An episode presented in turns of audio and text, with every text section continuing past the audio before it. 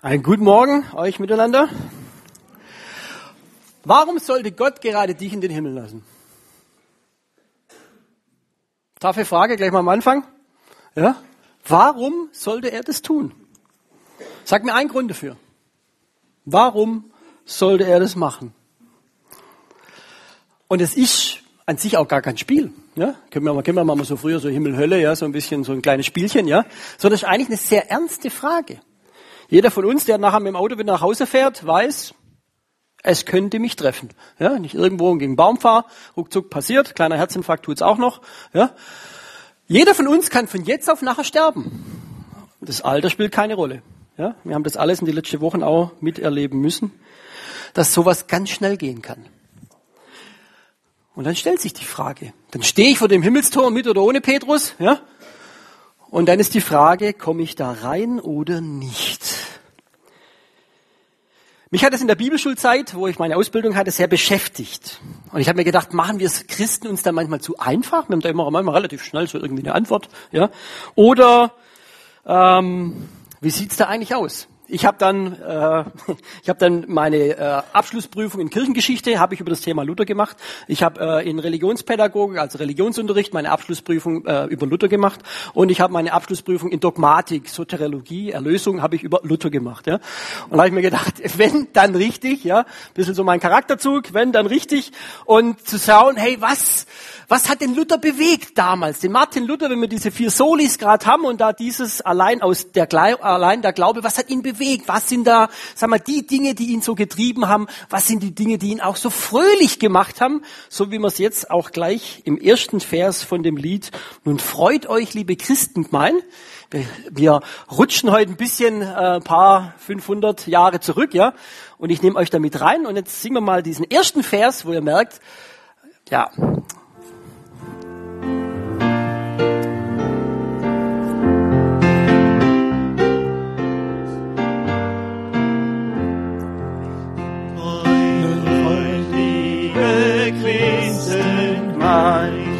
lasst uns fröhlich singen, dass wir getrost und all in ein mit Lust und Liebe singen, dass Gott an uns gewendet hat und seine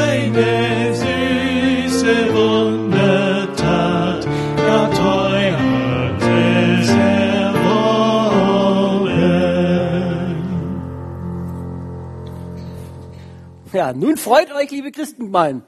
Ja, schön. So hat er es getextet, aber erst mit 31 Jahren. Was war davor? Ich nehme euch ein bisschen mit, so einen kleinen historischen Hintergrund mit reinzunehmen. Das heißt, ich nehme euch jetzt in das Leben von Martin Luther mit rein und ihr könnt ein bisschen mitleiden, ja, und vielleicht auch mit ähm, euch freuen, was dann passiert ist.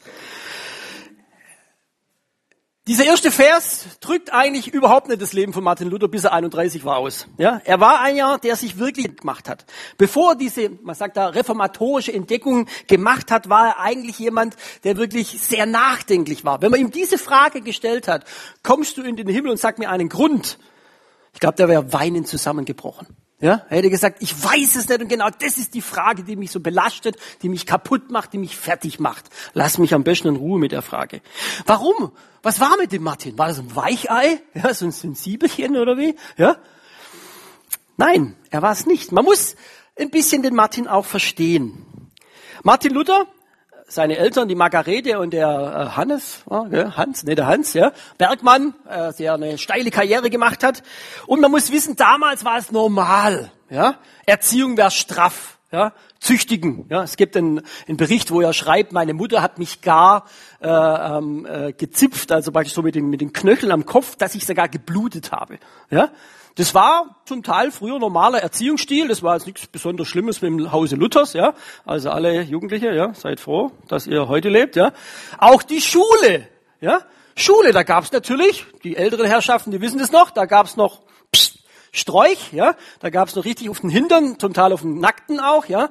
Äh, man musste sich Eselsohren irgendwo anziehen und die Ecke wurde immer gestellt und wenn man seine Lateinsache nicht wusste, wurde man damit von allen Schülern ausgelacht. Ha, ha, ha, ja.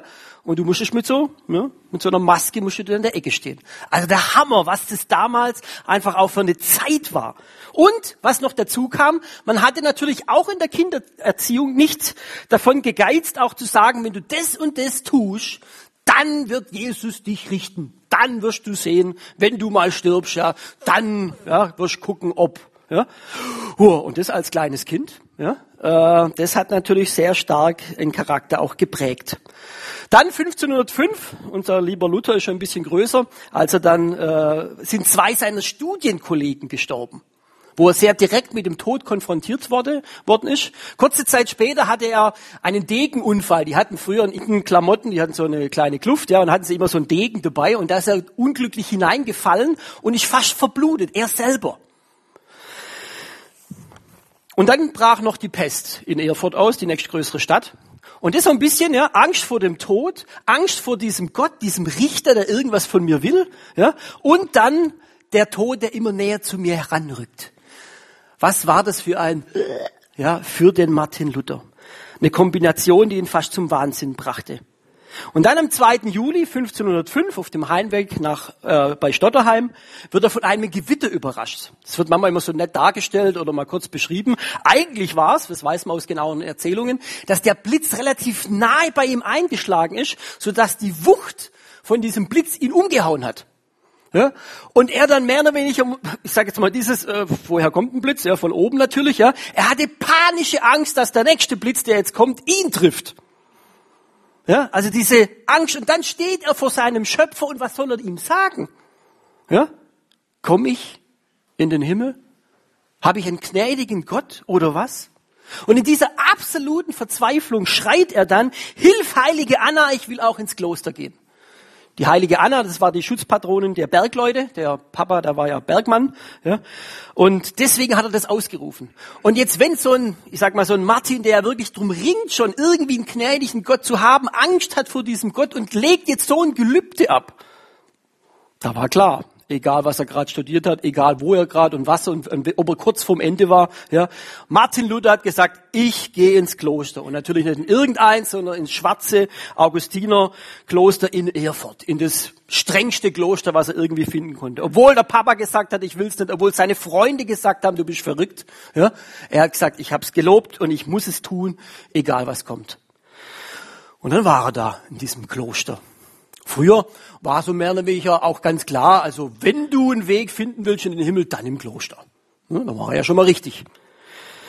Dort hat er dann betteln müssen. Er musste natürlich viel putzen. Man hat sich oftmals gegeißelt, ja, damit man irgendwie seine Schuld nochmal unterstreichen kann, wie leid einem das wirklich tut. Man hat viel gebetet, viel gefastet, in den Gottesdienst gegangen. Aber der Martin, der war jetzt nicht irgendwie so ein kleiner netter Mönch, der halt so, ja, habe ich gemacht, ja, habe ich auch gemacht, ja, habe ich auch gemacht, ja.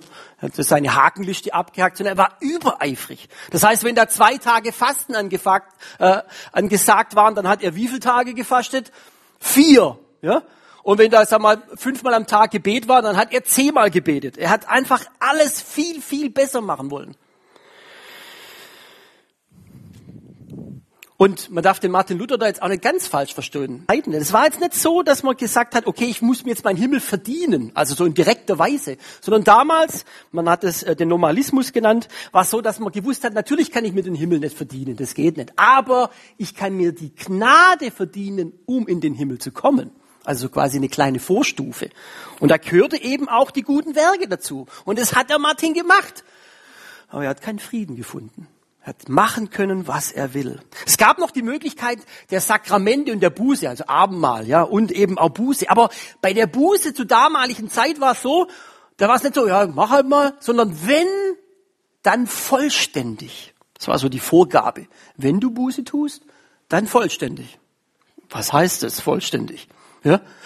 Boah, der Martin, der hat er in seinem Herz natürlich gekramt und er hat immer wieder irgendwas gefunden. Wenn er allein manche Dinge, wo er gesagt okay, die kann ich jetzt Gott bringen, aber oh, die machen aber schon Spaß. Ja, vielleicht ein paar nette Gedanken bei gegenüber irgendwelchen Frauen, ja. Sobald er, ah, oh, das ist aber, aber wenn ich das jetzt positiv denke und aber eigentlich tut's mir leid, äh, dann aber, äh, versteht er? Der ist echt irre worden, ja. Er hat immer irgendwas gefunden. Er konnte nicht vollkommen Buße tun. Und das nächste war noch, er soll ja das aus Liebe tun. Ja, du sollst deinen Herrn, deinen Gott lieben und weil du den so lieb hast, tust du ja die Buße abgeben. Und er hatte aber Angst vor diesem Gott. Ja, das ist so quasi, lieb mich. Ja, ein Gott, wo ich so hab, ja, und dann lieb mich. Ja, ja, voll, ja. Was mache ich da? Er war praktisch in sich selber, in seinen Gedanken gefangen. Und dann hatte er natürlich keine Heilsgewissheit. Das heißt, dass ich weiß, ich komme in den Himmel, weil er immer Angst hatte vor diesem Gott. Vor allem eigentlich vor Jesus, weil der der Richter ist. Ja, das war noch schlimmer fast wie Gott. Bei Jesus hat er sich mal mit die Ohren zugehalten, ja, als Kind. Es gab noch einen Weg, die Mystik wäre noch eine Möglichkeit gewesen, ganz tief in sich selber zur Ruhe kommen und Gott suchen. Aber er hat da nichts gefunden, was irgendwie gottmäßig war. Ja? Weil er einfach immer gemerkt hat, boah, in mir ist so viel Böses einfach auch ganz tief. Das sind so finstere Gedanken. Ich habe ein großes sündiges Herz. Und so hat er gesucht nach diesem gnädigen Gott, aber er hat ihn nicht gefunden. Ich denke mir manchmal, war der Martin so verbohrt? Oder haben wir nicht ein wahnsinns oberflächliches Verständnis von Sünde und von, wie ich auch gegenüber Gott dastehe? Ich befürchte, das ist das Zweitere. Ja? Weil wir wissen ja von der Bibel, dass es tatsächlich so ist, dass Gott ja, es gibt alles, was er sieht, ist auch Dinge, die Gott nicht will, sind Sünde. Und da war einfach Martin Luther radikal mit sich selber, ohne Kompromisse. Ich glaube, er hatte recht. Es gab noch eine Möglichkeit. 1507 hat er sein Theologiestudium dann angefangen, hat da natürlich auch viel über die Sachen nachgedacht, aber hat auch nicht viel genutzt. Selbst Staupitz, das war sein Seelsorger, da war Ordensvikar in seinem, äh, in seinem Kloster, der, auch der hat ihm wahnsinnig viel zugesprochen. Er hat immer wieder gesagt, oh Matti, du, du übertreibst, ja, du bist zu hart mit dir. Ja? Nicht Gott krollt euch, der war ja oftmals per Sie, ja? nicht Gott krollt euch, ihr krollt Gott. Und hör auf, dir das Leben so schwer zu machen. So ist Gott gar nicht. Aber er konnte es nicht hören und er konnte es auch nicht verstehen. Er hatte einfach auch ein anderes Gottesbild. Aber es hat ihn wenigstens vor Verzweiflung bewahrt. 1511 hat er noch die Möglichkeit, nach Rom zu reisen. Auch noch so eine Möglichkeit. Ja. Da konnte man einige Gnadenmittel abholen, um diese Gnade wieder sich irgendwie zu erwerben. Man konnte sogar Vergebung und Ablass äh, bekommen für Verstorbene, die schon tot sind, die irgendwo im Fegfeuer sind. So war es halt die damalige Lehre, ist zum Teil auch heute noch in der katholischen Kirche so. Und da kannte man was tun dafür. Und das hat der Martin gemacht. Ich lese mal ein paar Sachen vor. Er hat 28 Treppen hochruppen des, äh, 28 Treppen hochruppen des Pilatus, auf jeder Stufe ein Vater unser, und damit wollte er seinen Großvater aus dem Fegefeuer erlösen. Ja, war eine Aufgabe. Luther war sogar traurig, dass seine Eltern nicht schon tot waren. Weil sonst hätte er ja in Rom was für sie tun können, wenn sie schon tot sind und im Fegefeuer sind. Ja? Jetzt waren die aber noch am Leben. Ja? Das ist eigentlich voll ärgerlich. Ja? Ein Blick auf 30 Silberlinge des Judas hätten 1400 Jahre Ablass gegeben, also dass die Fegefeuerzeit ein bisschen kürzer ist. Sie sieben Hauptkirchen und Fasten besuchen und dann zur Kommunion in St. Peter gehen, hätte auch viel gebracht. Und es hatte der Martin alles gemacht. Und trotzdem hat es nicht gereicht, wo er irgendwie keinen Frieden hatte und hat gesagt, nee, es hilft nichts. Er wurde dann Professor an der, äh, an der Uni in Wittenberg. Der Staubitz, also sein Seelsorger, der hat ihn dazu verdonnert und hat gesagt, hey, jetzt wird dann wenigstens Professor, Doktor und Professor. Ja, dann hast du eine verantwortungsvolle Aufgabe dann grübelst nicht so viel rum. Ja, hat er dann auch mehr oder weniger widerwillig gemacht. Äh, und dort hat er dann in der Bibel nachgeschaut. Aber es wurde nicht wirklich besser.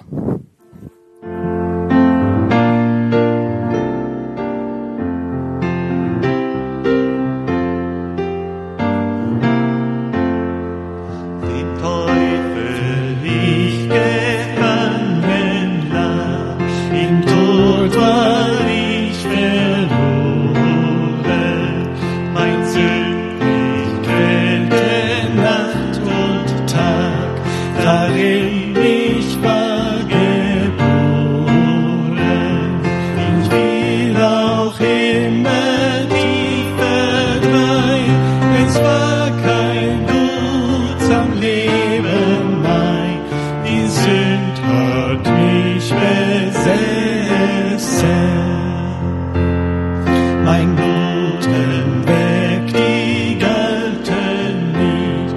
Es war mir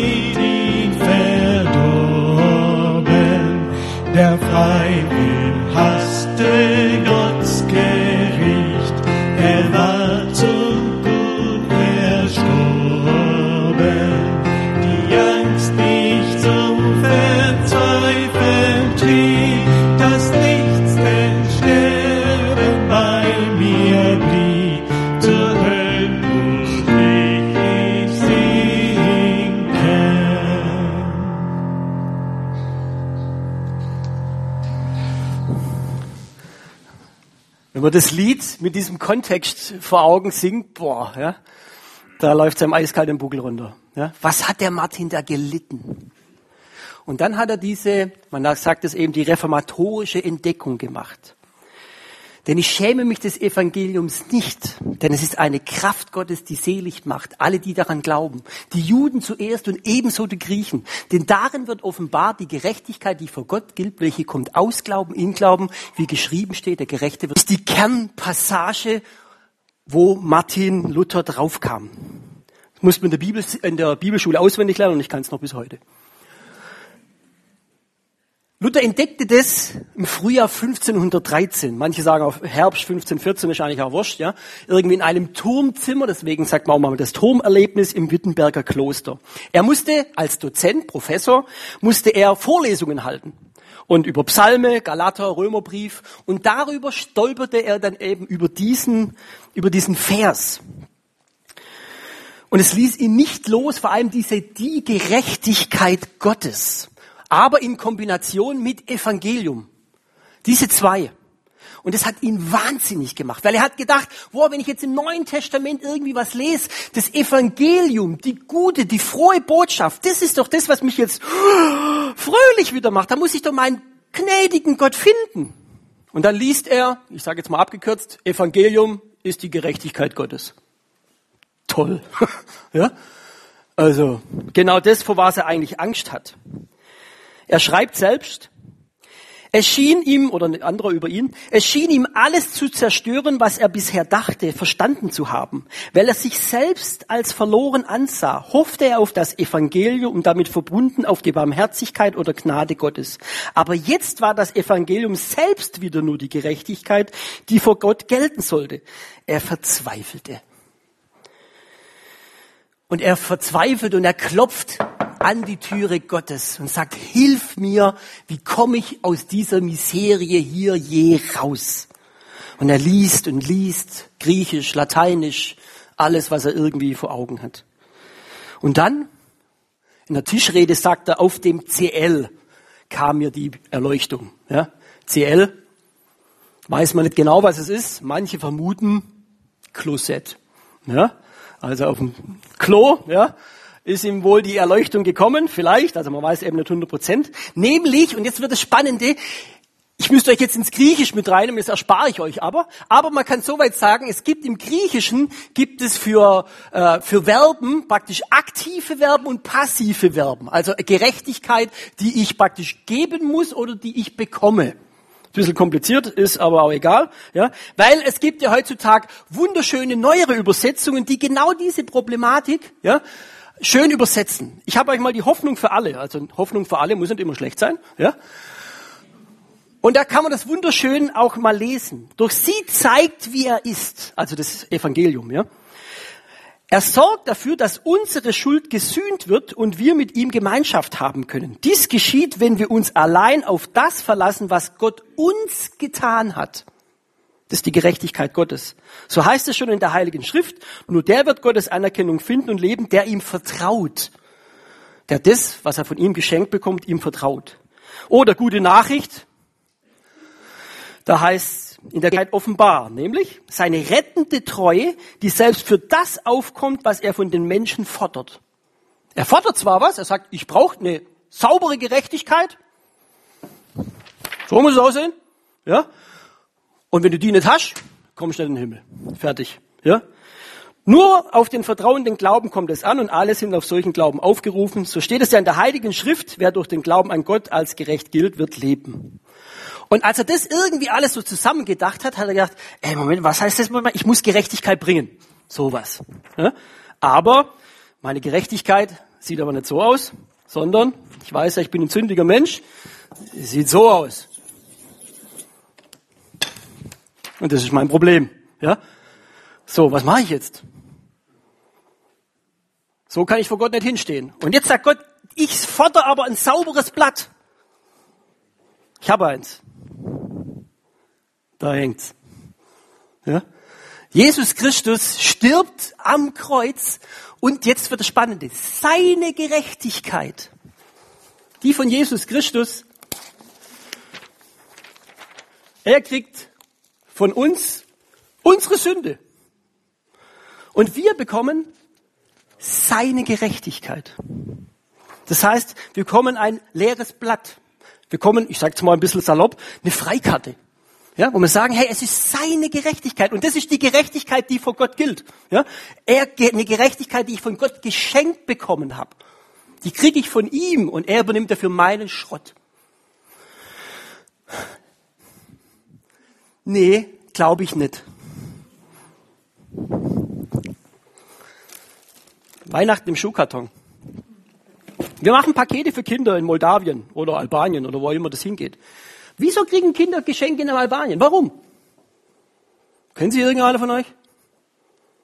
Wir schicken, wir machen Geschenke. Warum? Weil wir denken, da unten sind Kinder, ja, die geliebt werden müssen. Ja, und die kriegen einfach, und man geht jetzt nicht hin, so, Moment mal, warst du lieb? Ja, du kriegst ein Geschenk, aber nicht, man kriegst kein Geschenk. Ja, sondern man kriegt einfach ein Geschenk. Was muss das Kind machen? Das Kind muss einfach Folgendes machen. Danke. Ja? Alles andere wäre fies. Ja? Einfach Danke. Und mehr soll's auch nicht machen. Wenn das Kind jetzt anfängt, irgendwie, sag mal, Geschirrspülmaschine ausräumen oder sonst irgendwas, ja, dann ist irgendwie kein Geschenk, dann ist Bezahlung. Ja? Sondern ein Geschenk. Und das ist genau das, wo Gott sagt, hey, ich mache dir ein Geschenk und das kostet richtig viel. Und ich gebe dir mein Geschenk. Und deine Aufgabe ist, was zu sagen? Danke. Und mehr nicht. Du sollst auch nicht mehr machen. Weil sonst wird das wieder lächerlich.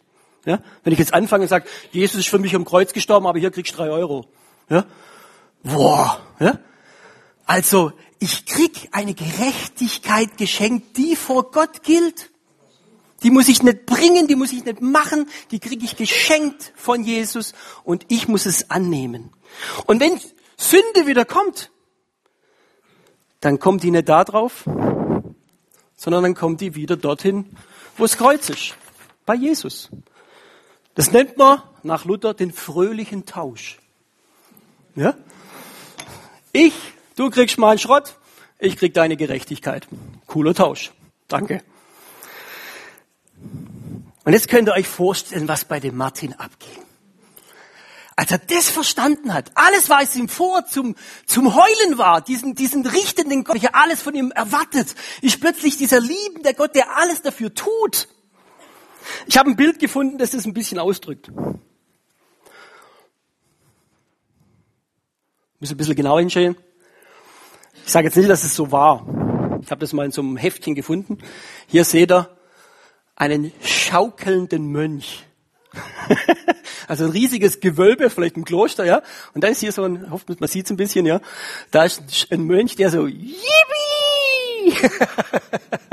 ja, der, der quasi die Bescheidenheit des Klosters etwas zur Seite nimmt, ja, und dort fröhlich schau, äh, schaukelt. Er schreibt ein Jahr vor seinem Tod, schreibt Martin Luther, in dem Augenblick, als er, als er das entdeckte, in dem Augenblick fühlte ich mich wie neu geboren, als wäre ich durch die geöffnete Pforte ins Paradies selbst eingetreten äh, oder geschaukelt. Ja? Allein der Glaube, nicht aus Werke. Ist das bei dir auch so? Oder warum tust du manche Dinge doch irgendwie, egal was, dass ich meinem Gott doch nur ein bisschen was gebe? Du kannst nichts dafür tun. Du kannst das Geschenk nur annehmen. Und wenn man aufregt, hey, hast du Heilsgewissheit, also kommst du in den Himmel, ja? Was antwortest du dann? Äh, weiß nicht, ich fühl, also fühlen tue ich mich nicht so, ja? Also wenn man die Leute auch mal so fragt, ja? Oder wenn man auch vielleicht mich fragen würde, wo ich sage, kann ich jetzt so, ich von mich, kann das jetzt nicht so sagen. Ja, es interessiert aber auch niemand, was du denkst, ja? Es interessiert niemand, was du fühlst. Weil das Entscheidende hängt hier. Ja? Der Tausch. Wenn ich sage, wenn du gefragt wirst, kommst du in den Himmel, sage ich, theoretisch weiß ich es nicht, aber ich weiß, dass Jesus dafür gestorben ist und dass ich seine Gerechtigkeit habe. Und das Einzige, was ich machen kann, ist das hier. Ja? Ich klammer mich an Jesus und sage, ich habe keine Ahnung, aber ich weiß, dass Jesus mich in den Himmel bringt. Ja? Das heißt, die Instanz liegt nicht bei mir. Es liegt nicht an mir, ob ich ein gutes Gefühl habe gerade oder ob ich jetzt gerade ein paar gute Werke getan habe, ja? sondern es liegt an Jesus allein und dem vertraue ich. Ich vertraue, ich glaube dann, dass Jesus das für mich getan hat und mehr braucht's nicht. Und dann kann ich mir gewiss sein, weil es außerhalb von mir liegt, dass ich in den Himmel kommen darf. Tut ihr das? Oder ringt ihr immer noch nach dem gnädigen Gott, der euch schon alles geschenkt hat?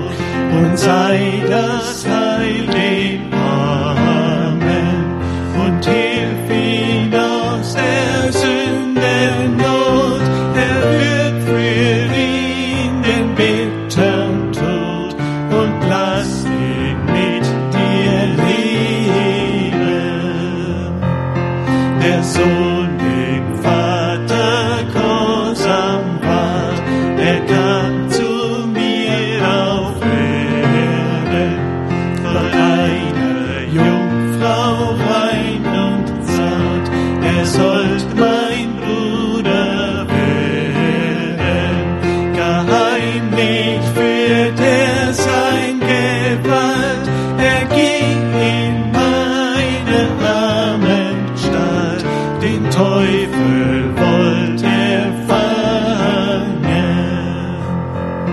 Er sprach zu mir, halt dich an mich, es soll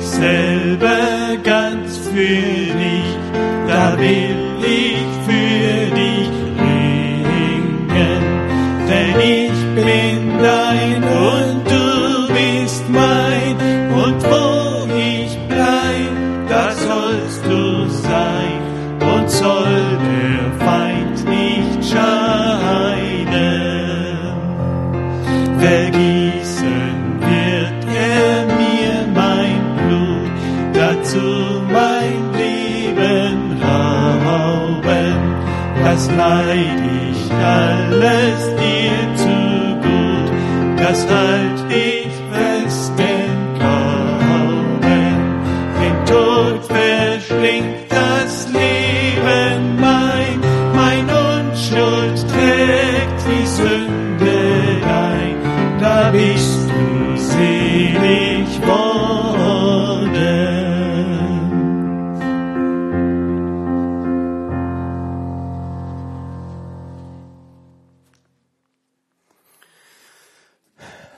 Wie hat sich das ausgewirkt bei Martin Luther? Ich möchte eigentlich nur so ein paar äh, Stichpunkte noch bringen. Einmal hat er den Kampf gegen den Ablasshandel angedreht. Es war ein bisschen eine dumme Geschichte, sage ich jetzt mal, dass Johann Tetzel gerade in diesem Augenblick Ablasshandel in dieser Dimension eigentlich angeboten hat. Was heißt es? Ablass hieß eigentlich, dass man eben zur damaligen Zeit, zum Teil heute noch, dass es ein Fegfeuer gibt und alle, die sterben, kommen alle da rein. Ja? Später, je nachdem, wie lange man dann, dann äh, brät, ja, irgendwo kommt man dann später mal in den Himmel. Und diese Möglichkeit, dieses Fegfeuer zu abzukürzen, das nannte man Ablasshandel. Das heißt, man konnte da diese Zeit verkürzen. Ja? Gibt es im Übrigen noch heute noch, ja? zum Teil äh, eben durch besondere Bußleistungen oder sonstige Sachen. Damals wurde es aber noch mehr übertrieben. Johann Tetzel hat gesagt, nee, nee, nicht nur das. Ja, man muss auch keine Buße tun, man muss sich nicht so wahnsinnig dafür entschuldigen. Ja, das Kreuz ist auch nicht so wichtig. Ja, ihr zahlt und damit springt eure Seele oder der Seele eurer Verwandten äh, vom praktisch vom Fegefeuer, das Gold im Kasten klingt, die Seele aus dem Fegfeuer springt, ja, so der klassische Satz, ja. Aber er hat es noch weiter getrieben. Er hat gesagt, nein, auch eure eigenen Sünden, ja, alle die waren und die noch kommen, ja, könnt ihr alle bezahlen und alles ist weg, damit schön die Kasse voll wird. Und da war bei Martin Luther irgendwann mal Feierabend, ja. Und dann hat er eben erstmal den äh, Bischof in Mainz geschrieben, hat gesagt, hey, so geht's nicht, ich habe da irgendwie, glaube ein kleines theologisches Problem, ich habe da mal gerade kurz was studiert, ja. Äh, und er wollte auf keinen Fall irgendwie die Kirche spalten, das war überhaupt nicht sein Anliegen, ja. Sondern er wollte einfach nur mal in Erinnerung rufen, was hier im Römerbrief drin steht. Die haben aber nicht gehört, also hat er die 95 Thesen geschrieben, erst in Latein, äh, zurück, äh, in Latein und hat sie dann eigentlich an die Schlosskirche zu Wittenberg gehängt. Das war wie so ein Aushang, sage ich jetzt mal. Ähm, und dort wurde es heimlich abgenommen, auf Deutsch übersetzt und mit der damaligen zufällig gerade gebenden äh, Buchdruckkunst konnte man die vervielfältigen und in ganz Deutschland verteilen. Ja? Und damit ging das ganze Ding, ging das eigentlich los. Das war nicht die Absicht von Martin Luther. Ja? Das ist fast so geworden. Und da hat er sich wahnsinns dafür eingesetzt, dass es aufhört, weil es einfach völlig gegen die Theologie war, so wie es in der Bibel drin steht. Ja? Allein der Glaube nicht aus Werken und nicht auch dem, indem ich irgendwie Geld bezahle oder sonst was. Und ich habe mir gedacht, würde ich so kämpfen auch? Er hat da später dann noch viel mehr, da musste er dann vor Konzil und sonst was reden, komme ich gleich drauf, ja? Würde ich so kämpfen? Wenn ich mit dem Nachbar rede und der sagt, ja, es gibt viele Wege, in den Himmel zu kommen. Und du sagst, ja, ja? Oder kämpfe ich auch dafür und sage, nee, du, da steht in der Bibel was anderes drin. Ja, ich kann dir das mal vorlesen, wenn du möchtest. Ja? Ähm, also sind wir da auch noch, dass wir sagen, hey, nee, ich kämpfe da auch drum, was da Gott für mich auch getan hat. Deswegen hat er auch so einen Mut bekommen gegenüber der Obrigkeit, der geistlichen Obrigkeit. Ja, er stand ja später im Reichstag zu Worms, musste sich da mehr oder weniger musste seine Bücher widerrufen, alles was er gesagt hat am besten. Ja, stand vor dem deutschen Kaiser, er stand vor den äh, Ausgesandten des, äh, des Papstes, ja, und dort musste er dann hinstehen. Und da gibt's ja diese bekannten Worte, die vielleicht auch von ihm äh, stammen. Hier stehe ich und kann nicht anders. Mein Gewissen ist an Gottes Wort gebunden. Amen. Ja, so ähnlich hat er es wohl gesagt auch. Ähm, kann ich da dafür kämpfen? Stehe ich da irgendwo einmal hin? Und vielleicht noch ein letztes, was den Martin dann so verändert hat, sage ich jetzt mal. Seine Lebensstimmung. Ja? Er wurde ein fröhlicher Christ, wie wir ja in der ersten Strophe auch gemerkt haben, als mal, wenn man die singt. Vor dem Turmerlebnis war ein schüchterner Kerl, ja, verzagt und eben oft mutlos oftmals gar depressiv, würde ich jetzt auch sagen, ja. Und dann erlebt er das und das alles, was vorher negativ war, wird jetzt positiv, ja. Er freut sich über die Auferstehung von Jesus und er sagt, wer Jesus hat, der kann lachen, ja. Der weiß es, hey, ich habe alles gewonnen, was es auf dieser Welt gibt. Halleluja. Er hat Lieder gedichtet, auch ein Ausdruck oftmals von, von Fröhlichkeit, ja. Mach hoch die Tür, Weihnachtslied, ja. Ein feste Burg ist unser Gott, wird man hoffentlich auch nochmal singen, ja.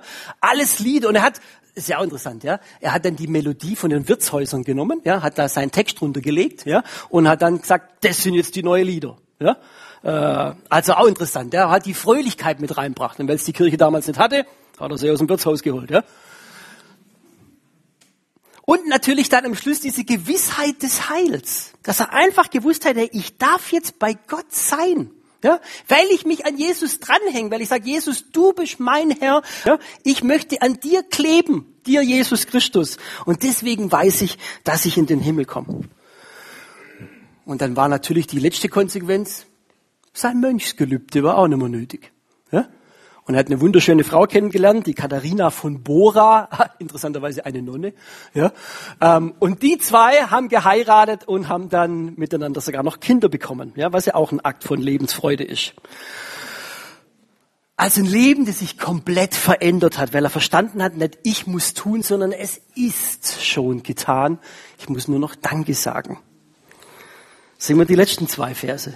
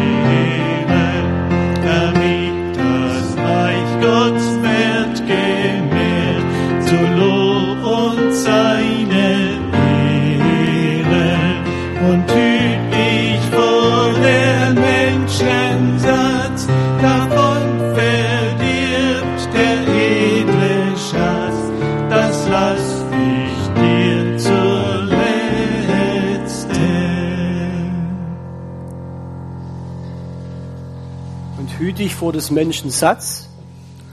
Was ist damit gemeint? Du musst selber machen, ja?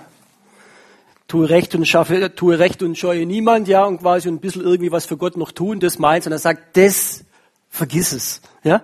Wenn einer was getan hat, dann hat's Jesus getan und hab eine ganz enge Beziehung mit Jesus Christus und das ist das, was dich in den Himmel bringt. Das heißt, wenn euch jetzt jemand fragt, kommst du in den Himmel? Dann weiß ich jetzt hoffentlich, was du antwortest. Allein der Glaube, nicht aus Werken. Allein Jesus. Amen.